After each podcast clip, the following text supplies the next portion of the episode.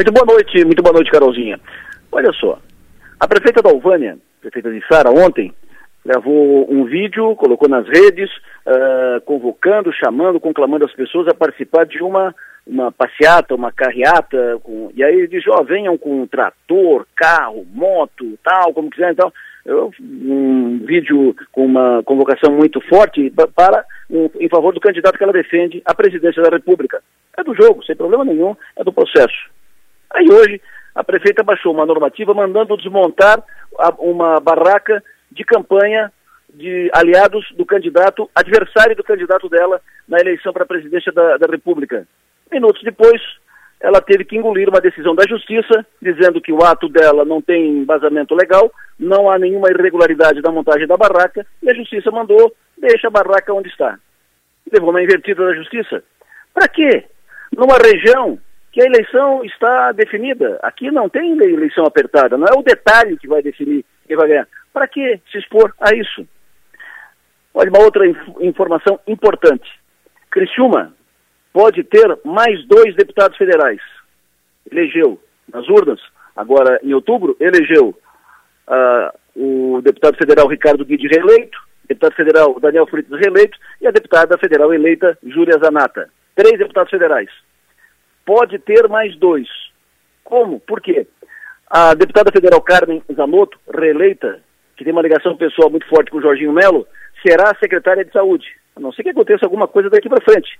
Mas ela, inclusive, já está tomando providências para o, o seu período, para a, o seu comando na Secretaria de Saúde, providências para a gestão na área da saúde em Santa Catarina.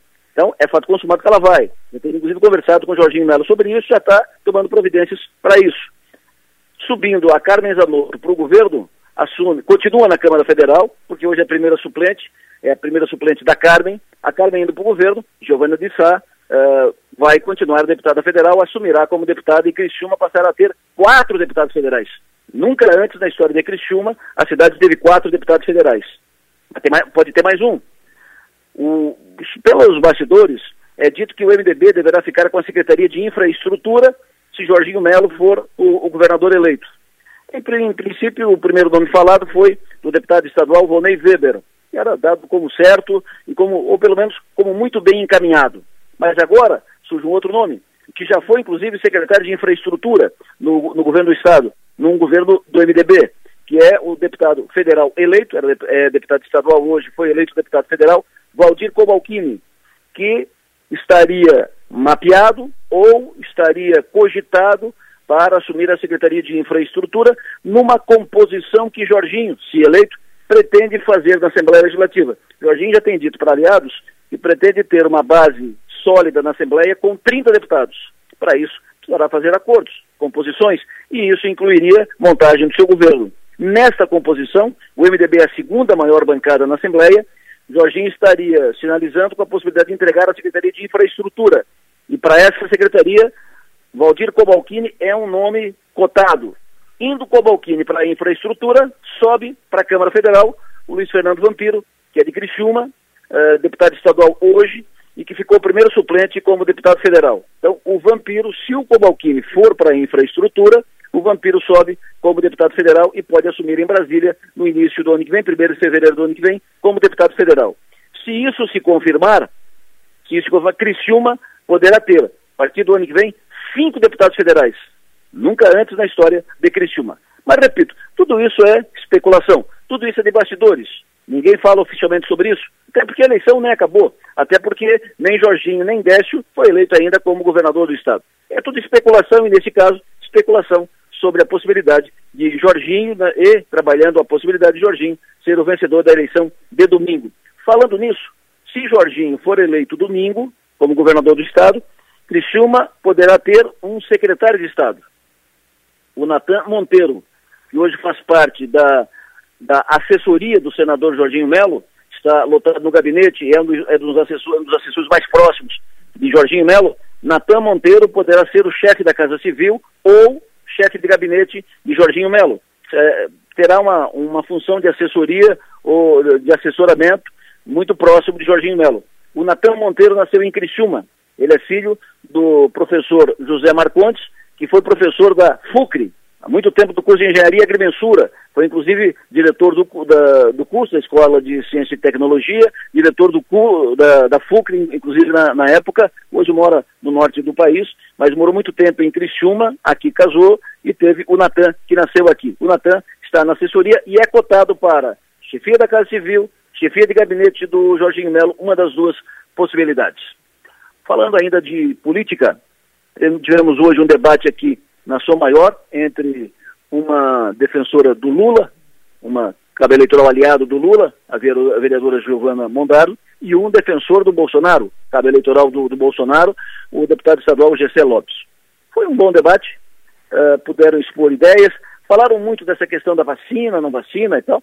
Uh, nós procuramos fazer o, o, debate da forma mais ágil possível, né, mais, mais uh, uma, um fluxo maior, mais fácil, fluindo mais fácil, maior fluidez, usando inclusive um pouco da, daquele modelo da rede, da rede Bandeirantes, rápido do, do, do estoque de tempo para cada candidato administrar. Foi um debate interessante. Discutiram muito essa questão da, da vacina, falaram de, de, corrupção e falaram de outras questões importantes. Foi um aperitivo do que nós vamos ter à noite. Aí sim, à noite, depois da novela, por coincidência, bem no horário do jogo do Criciúma. Olha que concorrência o Criciúma vai ter hoje. Mas, enfim, uh, hoje à noite, na Globo, deve ser a maior audiência da televisão brasileira neste ano 2022, o debate na Globo, o último debate, o último ato da campanha, o debate entre Lula e Bolsonaro. Como a eleição está apertada, um debate como esse, audiência absoluta no Brasil inteiro, de cabo a rabo, de ponta a ponta, um debate pode, efetivamente, pode sim, ter, uh, ter o peso, o debate pode cumprir o papel de decidir a eleição. Porque uma derrapada de um dos candidatos pode decidir o jogo. Um tiro bem dado de um dos candidatos pode decidir o jogo. A postura, a presença, pode decidir o jogo.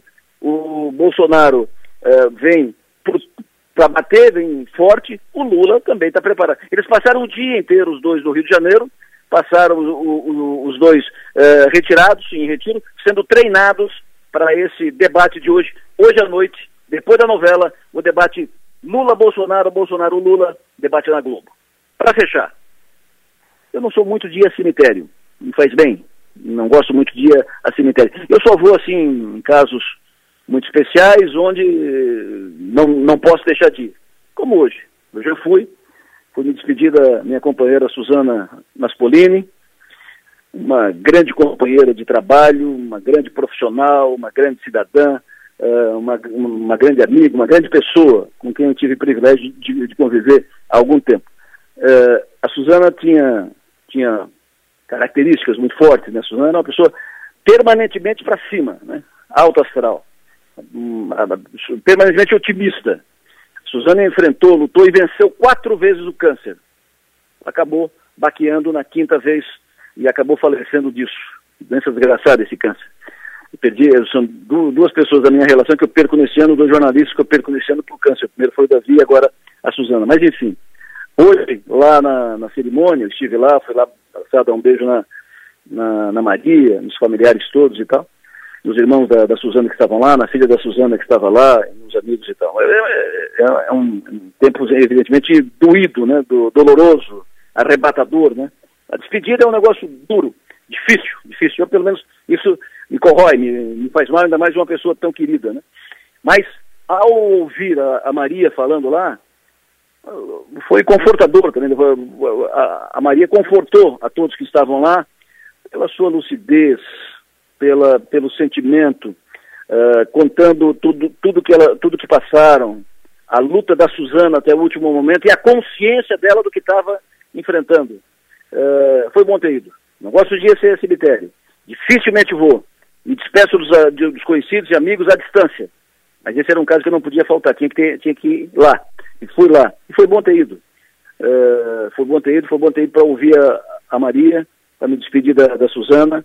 Uh, for, foram homenagem, lá estava o prefeito Salvaro, lá estavam outras autoridades de Criciúma, muita gente, amigos da, da, da Suzana, da Maria, amigos da família.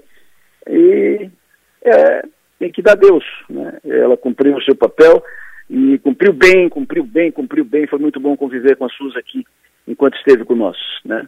É da vida. A vida segue. Eu volto por hora amanhã de manhã. Amanhã de manhã, 11h30 da manhã, tem o nome de marcas aqui eu vou entrevistar o proprietário da o Eriksen Baldim, proprietário da Baldim Transformadores, empresa que está completando 10 anos. E domingo, domingo eu volto para o e fico praticamente o dia inteiro, junto com toda a equipe Sou Maior, equipe Sou Maior, com mais equipe da Ecocria, a Escola de Comunicação da, da, da Unesc. Vamos ficar o dia inteiro acompanhando a, a eleição, com comentários, informações, acompanhamento dos candidatos. Nós vamos ter um repórter o tempo todo uh, no, no, no, calo, uh, colado no cal, nos calcanhares dos dois candidatos, um, um, um repórter por candidato, né?